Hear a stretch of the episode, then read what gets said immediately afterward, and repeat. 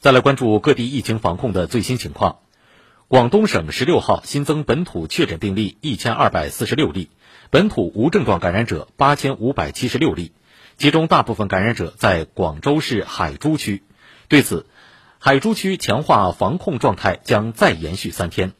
与此同时，广州市卫健委副主任张毅表示，随着广州市其他区的疫情形势逐渐向好。从昨天零点起，番禺区有序恢复全区社会面正常流动，解除临时交通管控，居民群众凭绿码通行。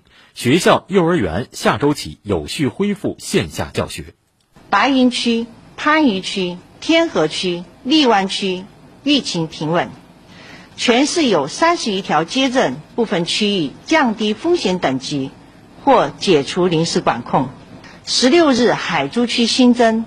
八千五百八十二例，百分之九十二点六新增感染者集中在凤阳街、兰州街、化州街区域。越秀区矿前街出现明显的聚集性疫情，处于发展期。总体来看，全市疫情仍以海珠区为正中，以海珠区为主战场。